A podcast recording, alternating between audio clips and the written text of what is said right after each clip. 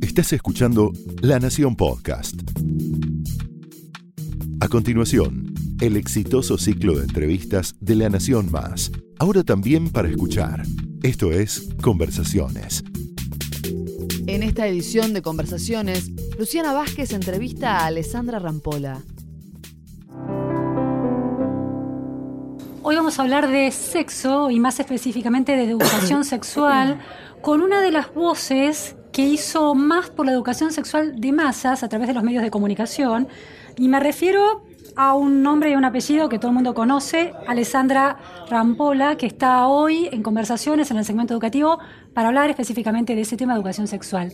Muchísimas gracias, Alessandra, por estar hoy en Conversaciones de la Nación. Muchísimas gracias por la invitación, estoy muy contenta de estar acá. Alessandra llegó a Buenos Aires para mm, presentarse en un show que se llama Alessandra te lo cuenta todo el próximo sábado y además es la continuación de este libro que sacó en diciembre. Alessandra, eh, ¿Qué fue de la vida de Bamba, ese peluche pedagógico que representaba una vagina y que tanto aportó a entender claramente cómo era esa, ese órgano sexual? Pues mira, Bamba vive aún, Bamba vive en mi casa. este, la tengo un poco retirada de lo que es los viajes y, las apariciones públicas porque la gente ama a Bamba y siempre la quieren agarrar y tocar y está media deshilachada y viejita la pobre. Pero tengo unas cuantas subbambas que han aparecido a través de los años en Perú. Hace unos años atrás hicimos un programa de televisión y, sacamos toda una nueva camada de bambas que utilizamos en algunas presentaciones. Y pues nada, la bamba siempre fue para mí un, una herramienta justamente muy didáctica, poco intimidante para poder mostrar algo que muchas mujeres cuando yo empecé a trabajar en medios de comunicación hace 17 años atrás, la verdad es que no tenían muy claro qué es la anatomía física propia. Muchas mujeres nunca se han mirado, muchas mujeres han pasado toda su vida este, de niñez y de adolescencia, incluso vida adulta, sin haber realmente echado un buen vistazo a reconocer físicamente lo que es la parte de su cuerpo que representa su sexualidad de manera más obvia. Entonces genera una desconexión muy grande para la mujer y me parece siempre muy importante poder traer de alguna manera este, la anatomía femenina a la luz pública. Y me pareció que era pues, una manera amable a través de Bamba que justamente no es intimidante. ¿No hubo algún tipo de propuesta desde algún sistema escolar en América Latina o en algún otro país del mundo de llevar ese, producir copias de este peluche tan didáctico y llevarlo a las aulas? Me hubiera encantado, pero la verdad es que que yo sepa no. Yo sé que en el Perú en particular te, comentaba porque sé que allí producen varias bambas y se hizo todo este localmente se hizo una pequeña industria de producción para Latinoamérica. Bamba, la original, es australiana.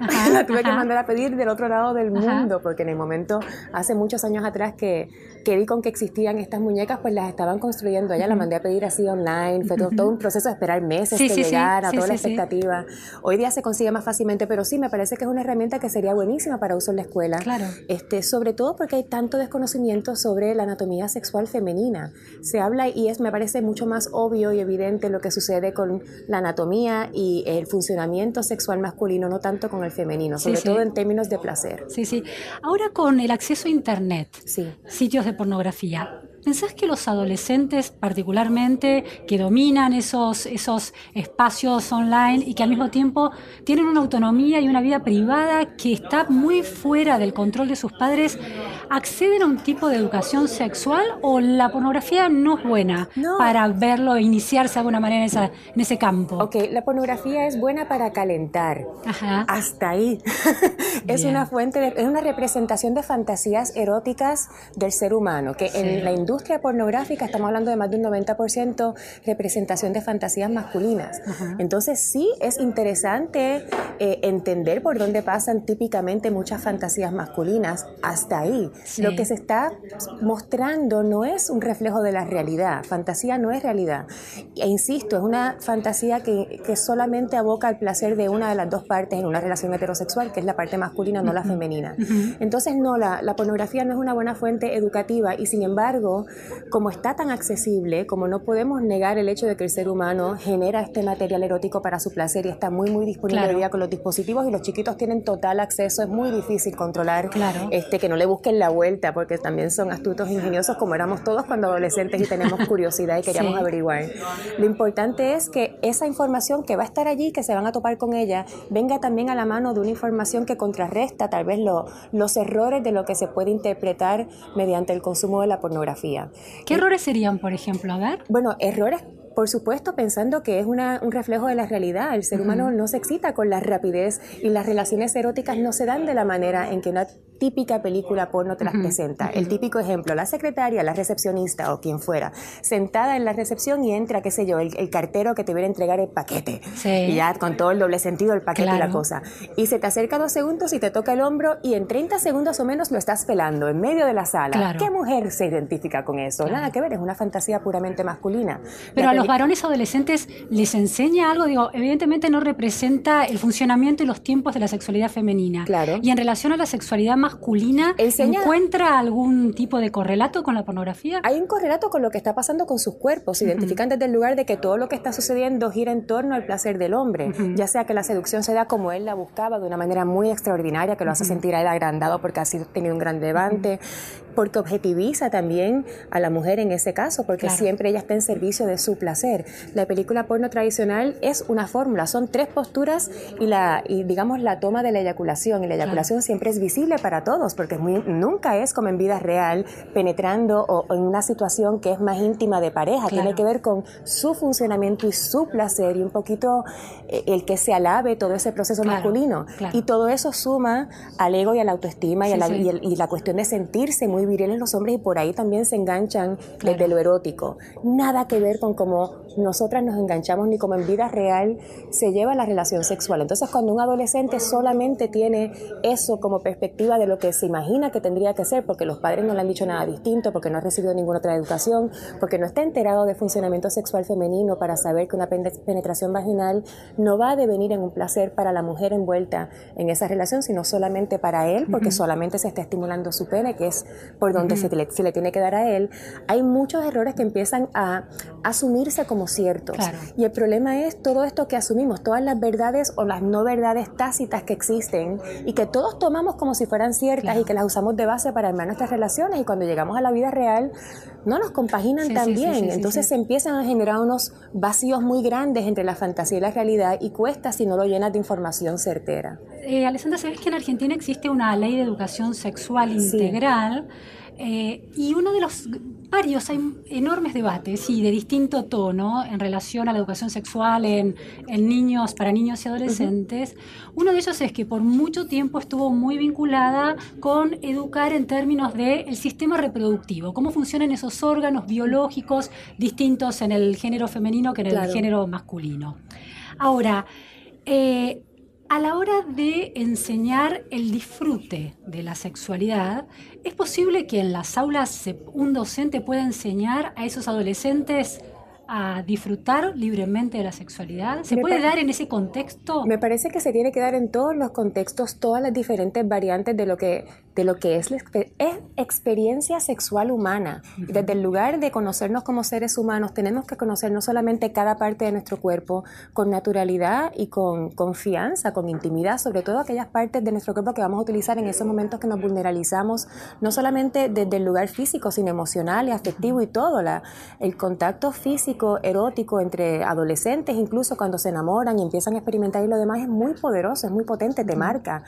Eh, podemos pensar como personas adultas aquellas experiencias que cada cual recuerda de su adolescencia y como la vivimos con tanta intensidad en su momento, aunque tal vez ahora de grandes tenemos una perspectiva distinta, pero en el momento cambia la vida de uno. Entonces, este, me parece que sí es importante que en las escuelas, a la vez que en las casas, a la vez que en nuestras comunidades y en el mundo se hable de sexo, no solamente de un costado reproductivo que aboca a una porción importante, pero una porción de la experiencia sexual humana, sino a la razón real por la que tenemos relaciones sexuales. No es para reproducirnos, sino mis papás hubieran tenido sexo tres veces en la vida por sus tres hijos.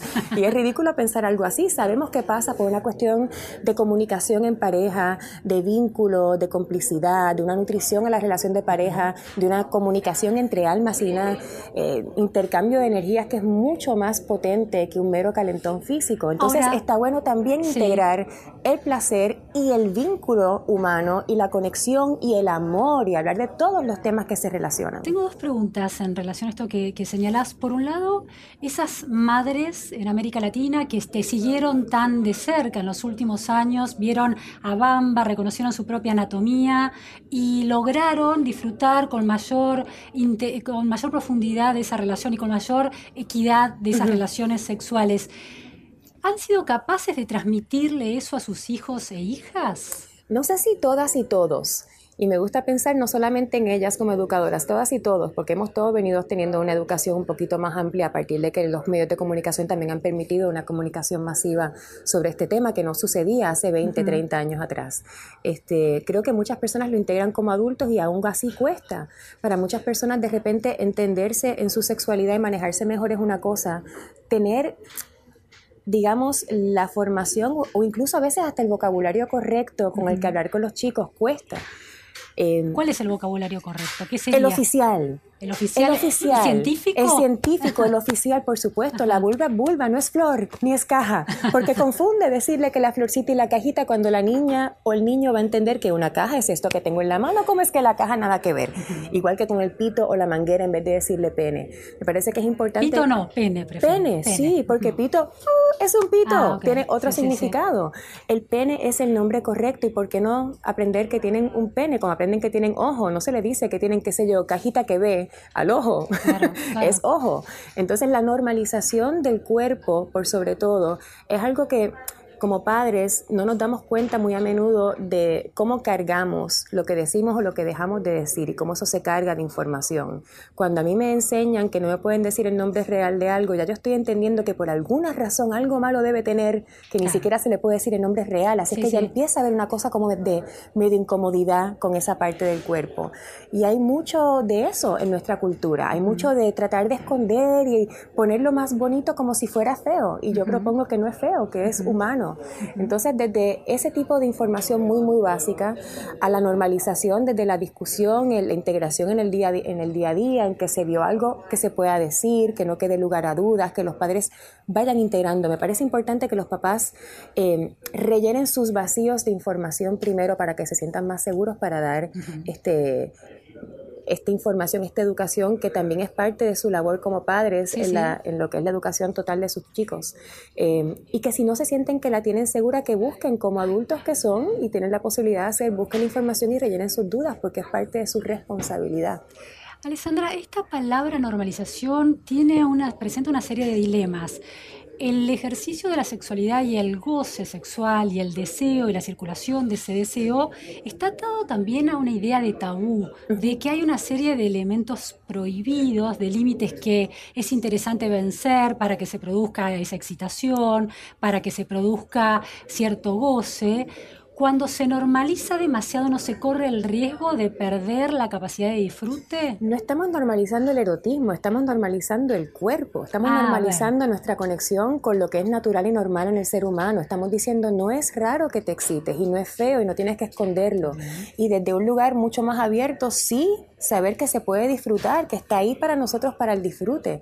En la mujer entender que tiene clítoris y que el único propósito que tiene este órgano en el cuerpo femenino no hace más nada que no sea proporcionar placer qué bendición tan linda que tenemos una parte del cuerpo que está 100% diseñada a hacernos sentir bien, que puede ayudar a canalizar ansiedades, ayudarnos este, a sentirnos en contacto con nosotras mismas, a, manejar fantasías, a tal vez estar incluso en un poco más de control en una situación social donde tal vez no quieres enredarte en terminar acostándote con alguien, pero si tú manejas tu masturbación, te puedes relajar antes de tu cita y puedes manejarte después de y tomar decisiones tal vez con una cabeza un poco más en fría, que a veces hace falta, hacer una separación de tu intelecto con lo que el cuerpo va a pedir. Son herramientas que están buenas, que, eh, que ayudan y facilitan el bienestar del ser humano. Entonces, desde ese lugar normalizar cómo cada uno canaliza, dónde cada uno erotiza, qué mapa erótico se va formando desde niño de acuerdo a experiencias y gustos y preferencias personales y particulares, son mundos bien amplios para explorar. Y ahí sí siempre va a haber también mucho de, no tanto por lo misterioso, sino por lo novedoso. Hay veces que está bueno entender algo por entenderlo y uno lo suelta, no quiere decir que no puedas jugar con el entendimiento que tienes, pero juegas desde un lugar más inteligente, desde un lugar que te permite el placer real del juego y no tropezarte con los tropiezos que a veces tienen algunos juegos. Planteabas recién esta idea de que la experiencia sexual es integral y es parte de una experiencia de lo humano, en definitiva, del amor. Ahora, en las primeras experiencias de los adolescentes y con la libertad que tienen hoy, está instalado el sexo como una mm, con una circulación, digamos, muy liviana, diría yo, sobre todo el, sexo oral. ¿Eso te preocupa o es, es sexo oral no necesariamente como parte de una relación amorosa. Sí, sí, sí, sexo oral y sexo anal, porque son los que... Totalmente. Porque no pierdes la virginidad, un poquito la locura, ¿verdad? Del, del, pensamiento. Ahí es que te das cuenta cómo la cultura este, y el entorno impacta tanto, porque parece eh, me vuela todavía las tapas pensar que los adolescentes siguen pensando que, como tenemos esta definición de que el sexo es penetración pene-vagina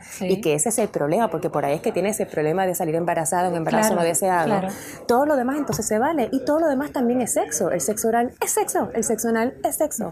este, no hay manera que uno pueda pensar soy virgen en el sentido de que no me he iniciado sexualmente en pareja. el email no es el tema. El email no es el tema, pero todo eso es todavía arrastrando informaciones erradas de generaciones anteriores que como no hablamos con apertura, como no eh, vinculamos con el placer desde la niñez y la adolescencia, porque es parte, los niños tienen masturbaciones espontáneas, tienen erecciones espontáneas los bebitos desde que están en útero, olvídate de antes de nacer. Es parte de lo normal que le pasa al ser humano sentir ese cosquilleo, sentir esa provocación. Hay niños que empiezan a hacer asociaciones eróticas desde que son pequeñitos, otros un poquito más grandes, pero es bien variante de un ser humano a otro. Entonces hay que tener lugar para que eso se pueda explorar sin vergüenza y sin pensar que uno está mal, ni es sucio, ni es feo, ni es mal ser humano. Y la brecha entre el desarrollo emocional, afectivo de los adolescentes relacionándose entre sí y una práctica sexual mucho más activa, casi más de adultos, es, ¿eso es, es un tema a atender? Es un tema, por supuesto, a atender, porque el tema es que no estamos hablando de todas las temáticas que necesitan hablar los adolescentes. Fíjate que tú recién me comentabas hace un ratito, y es cierto, en las escuelas donde hay educación sexual integral, que no es en todas partes. En Argentina yo sé que está legalizado, eh, legislado, no sé, qué, no sé qué tanto se practica, pero está legislado.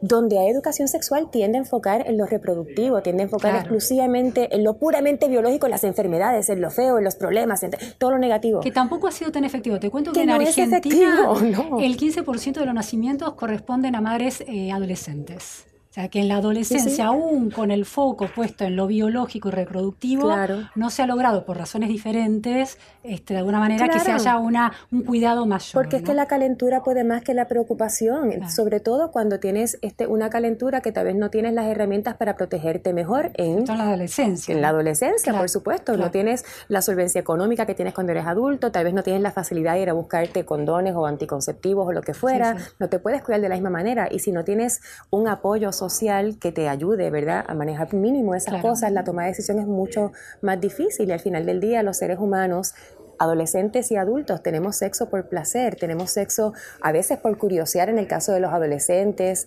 este, porque sienten que hay una presión de grupo, un montón de cosas que si no son habladas, si no son discutidas, si no pueden entender que sí, lo que están sintiendo también es producto de todas estas otras cosas externas, es mucho más confuso para el adolescente tomar una buena decisión. Entonces las herramientas para el adolescente no pasan solamente por entender la problemática y la repercusión. Con amenazas nunca vas a Este, enderezar, como quien dice, el pensamiento redirigir. Al contrario, invita al placer que sea un placer este, responsable, un placer eh, elegido, un placer que de alguna manera empodere. Y eso empieza con la invitación a la masturbación y a los placeres del sexo, donde el adolescente es que está en, control y no tiene necesariamente que compartirlo con otra persona hasta que no se sienta que realmente ha llegado un momento de vida que lo puede compartir responsablemente. Y es distinta la perspectiva cuando presentas desde un lugar tanto más integrado a toda la formación de la vida de esta persona y le incluye sobre todo la parte afectiva en la adolescencia, la presión de grupo, me enamoré por primera vez. Yo me acuerdo de ese primer amor, que eso es corazón abierto y dramatismo y olvídate que me muero de amor. Y en ese tipo de situación adolescente, cuando uno tiene unos sentimientos tan fuertes por primera vez en la vida, es muy difícil que el cerebro venga y diga, no, espérate, déjame pensar bien la repercusión. No, este nene que me encanta me está tocando y lo voy a dejar, por supuesto. Hay una situación que muchos padres de adolescentes viven en primero segundo año de secundario, con chicos de 14 o 15 años, que quizás cada vez más anticipado, antes se daba en chicos de 16, 17, 18, que es que en algún momento les plantean que están de novios y quieren dormir juntos en la casa. Y si dormimos juntos, asumimos que vamos a tener contacto y sexo. Muchas madres lo asumen con una enorme naturalidad y otras lo asumen con enorme desconcierto, y muchos padres con enorme desconciertos acerca de esos eh, hijos de 14, 15 años que plantean tener sexo en el ámbito familiar. ¿Qué recomendás en ese caso? ¿Cuál es tu mirada sobre eso? Yo pienso que cada familia es una cultura individual y cada set de padres tienen eh, su plan, como quien dice, de cómo quieren eh, educar a sus hijos y qué priorizan. Me parece que es una situación difícil para muchos padres, sobre todo por lo que le choca al padre o a la madre esta situación de, uy, sexo dentro de mi casa, sería rarísimo para nosotros los adultos. Y sin embargo, hay algo muy rescatable del adolescente que siente la confianza de dejar saber que en esta sanda y que busca de alguna manera una situación más eh, segura para poder expresarse. Me parece que muchos padres cuando consienten este tipo de actividad están pensando en términos de la seguridad de sus hijos, siendo este bastante, digamos, ecuánimes y realistas con la con el hecho de que su hijo le está diciendo o la hija le está diciendo ando en estas y sabemos porque fuimos adolescentes que el adolescente busca la manera anda en esas. anda en esas es el momento de andar en esas. Y para muchos padres poder asegurarse que sus hijos estén seguros es más importante que estar moralizando sobre algo que igual no pueden controlar. Entonces resulta eh, para muchos una mejor estrategia dar buenas herramientas dar buena información mantener un vínculo de comunicación abierto para que ese adolescente pueda venir con dudas con situaciones con preocupaciones y poder dirigir desde un lugar más proactivo algo que naturalmente igual va a pasar, que hacerse los locos, tal vez castigar, regañar, tratar de prohibir y generar una situación donde lo van a seguir buscando igual, van a estar desprotegidos y pueden incluso tener situaciones mucho más graves. Entonces, este no soy quien para decir padres dejen que sus hijos tengan sexo en su casa, porque no se trata de eso. Pero sí me parece que es interesante ver la perspectiva del por qué algunos padres o tantos padres cada vez más eh, abocan a permitir este tipo de situación en sus casas. Y no me parece que es descabellado, me parece que hay mucha responsabilidad también detrás de eso y que hay que revisar un poquito el por qué. Eh, la prohibición y si realmente termina siendo algo efectivo o no. A la vez que te digo que la casa de cada quien es su reino y en la casa de quien paga manda quien, quien es dueño. Entonces, ah, cada cual lo tiene que manejar como siente que es mejor. Alessandra, hay un gran debate en el mundo que tiene que ver con el feminismo y el empoderamiento de las mujeres, el movimiento de Me Too, el no es no, el ni una menos en Argentina y en otros países que ha transformado las relaciones y las relaciones de poder entre los géneros. Y está también atravesando a la adolescencia en las primeras experimentaciones de los adolescentes. En la Argentina y en la ciudad de Buenos Aires particularmente se han dado muchísimas situaciones de denuncias de, adolescentes, mujeres adolescentes, chicas adolescentes, de situaciones de abuso de sus compañeros de la misma edad, inclusive noviecitos ese corrimiento y esa ampliación del término abuso, que puede ser un chico lo ve como le robé un beso y la chica lo ve como no consentí que darle un beso. ¿Cómo, ¿Cómo leerlo en términos del relacionamiento sexual? Digo, de adolescentes de casi la misma edad, y sus primeras experimentaciones es que no sexuales. Incluso, no es tan distinto incluso con la persona adulta. Yo creo que la persona adulta también viene con la misma formación cultural que genera mucha confusión en términos del consentimiento sexual. Nos pasa, Le pasa a los adolescentes porque están aprendiendo con la misma fórmula que aprendimos nosotros los grandes. A nosotros los grandes nos viene pasando toda la vida. Eh, al adolescente se le enseña al varón que un no quiere decir, sigue insistiendo un poquito, que puede ser que llegues a convencer. Un no no necesariamente es un no para un varón. A pesar de que se machaca tanto con el no es no, todavía no está internalizado, creo. No está internalizado, ¿no? Para nada. En lo que es la cultura no lo es. Yo creo que este, si nos fijamos, nada, en representaciones, en las artes, en los escritos, en lo que es la cultura el día a día, siempre el tipo es el que va adelante y no se rinde hasta que consigue.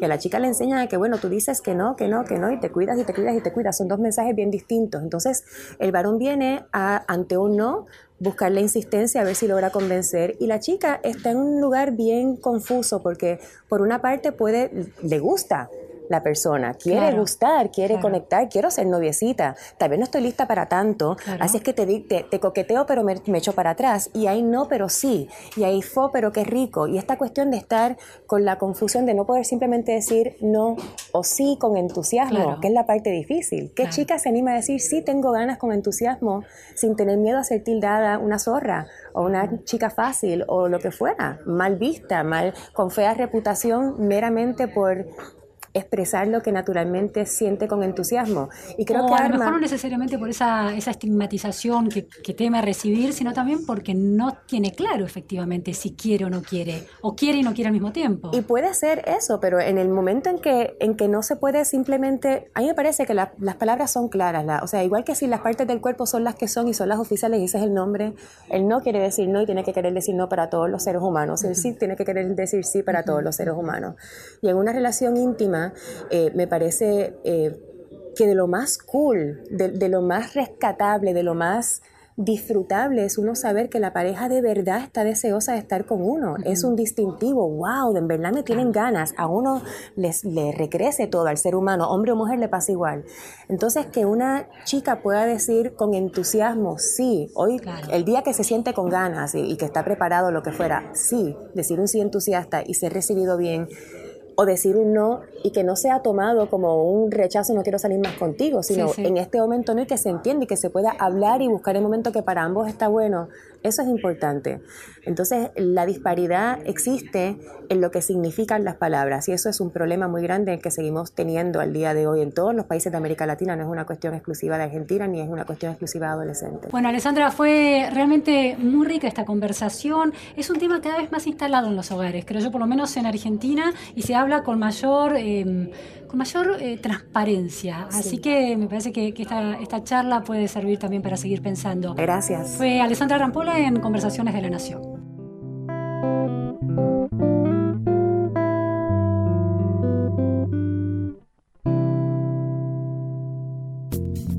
Esto fue Conversaciones, un podcast exclusivo de la Nación. Escucha todos los programas de La Nación Podcast en www.lanacion.com.ar. Suscríbete para no perderte ningún episodio. Estamos en Spotify, Apple Podcast, Google Podcast y en tu reproductor de podcast favorito. Seguí escuchando La Nación Podcast.